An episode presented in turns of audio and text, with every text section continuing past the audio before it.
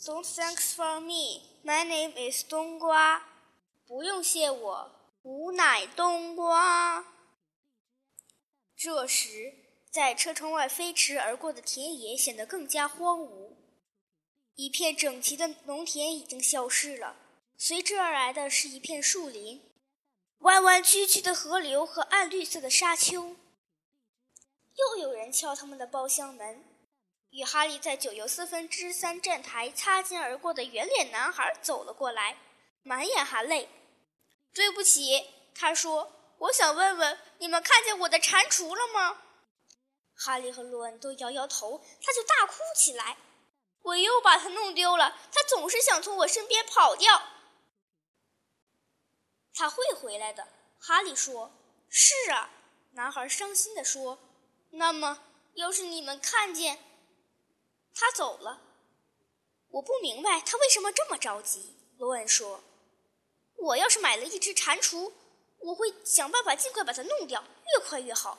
不过我既然带了斑斑，也就没话可说了。”老鼠还在罗恩腿上打盹儿，说不定它早死了，反正死活都一样。罗恩厌烦地说：“昨天我试着把它变成黄色的，变得好玩一些，可我的咒语不灵。现在我来给你做看看，你注意了。”他在皮箱里摸索了半天，拽出一根很破旧的魔杖，有些地方都剥落了，一头还闪着白色亮光，独角兽毛都要露出来了。不过，他刚举起魔杖，包厢门又开了，丢蟾蜍的男孩再一次来到他们俩面前，这回是有一个小姑娘来陪他，他已经换上了霍格沃茨的新长袍。你们看见一只蟾蜍了吗？那位丢了一只蟾蜍。他说，语气显得自高自大，目中无人。他有一头浓密的棕色头发和一对大门牙。我们已经对他说过了，我们没有看见。罗恩说，可小姑娘根本不理会，只是看着他手里的魔杖。哦，你是在施魔法吗？那就让我们开开眼吧。他坐了下来。罗恩显得大吃一惊，有些不知所措。哦，好吧。他清了清嗓子，雏菊、甜奶油和阳光把这只傻乎乎的肥老鼠变黄。他挥动魔杖，但什么事儿也没发生。斑斑还是灰色的，睡得正香呢。你肯定这是一道咒语吗？小姑娘问。看来不怎么样，是吧？我在家里练习过几道简单咒语，只是为了练习，而且都起作用了。我家没有一个人懂魔法，所以当我收到入学通知书的时候，我吃惊极了。但又特别高兴，因为我的意思是，据我所知，这是一所最优秀的魔法学校，所以所有的课本我都背会了。当然，我只希望这能够用。我叫赫米格兰杰，顺便问一下，你们叫什么名字？他连珠炮似的一口气说完：“我叫罗恩·威斯莱。”罗恩咕哝着说：“哈利波特。”哈利说：“真的是你吗？你的事儿我全知道。”当然，我额外买了几本参考书，《现代魔法史》《黑魔法的兴衰》《二十世纪重要魔法事件》这几本书里都提到了你。提到我，哈利说，突然感到一阵头晕目眩。天哪，你居然会不知道！要是我，我一定会想办法把所有提到我的书都找来。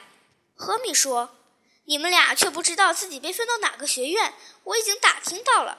我希望我能被分到格兰芬多。”都说那里是最好的。我听说邓布利多就是自己从那里毕业的。我想莱文克劳也不算太坏。不管怎么样，还是先去找那位的蟾蜍吧。你们俩最好把衣服换上。要知道，我们快到了。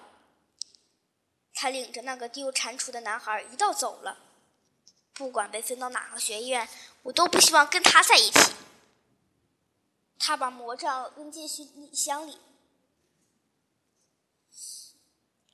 他把魔杖扔进行李箱里。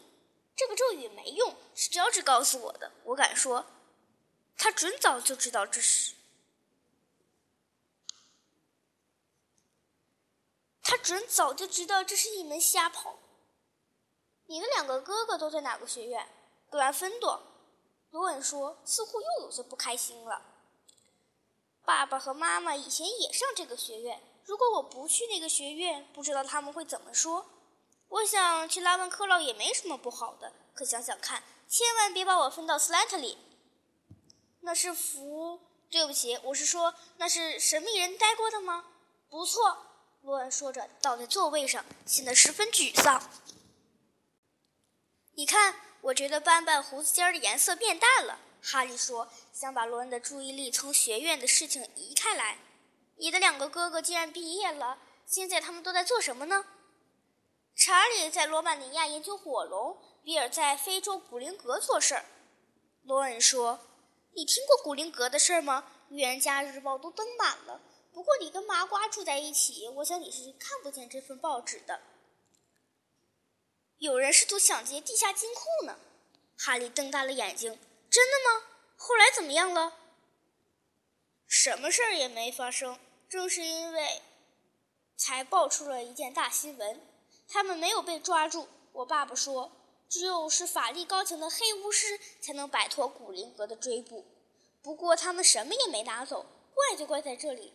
当然，每当这类事情发生的时候，就人人自危，人们开始担心背后有神秘人指使。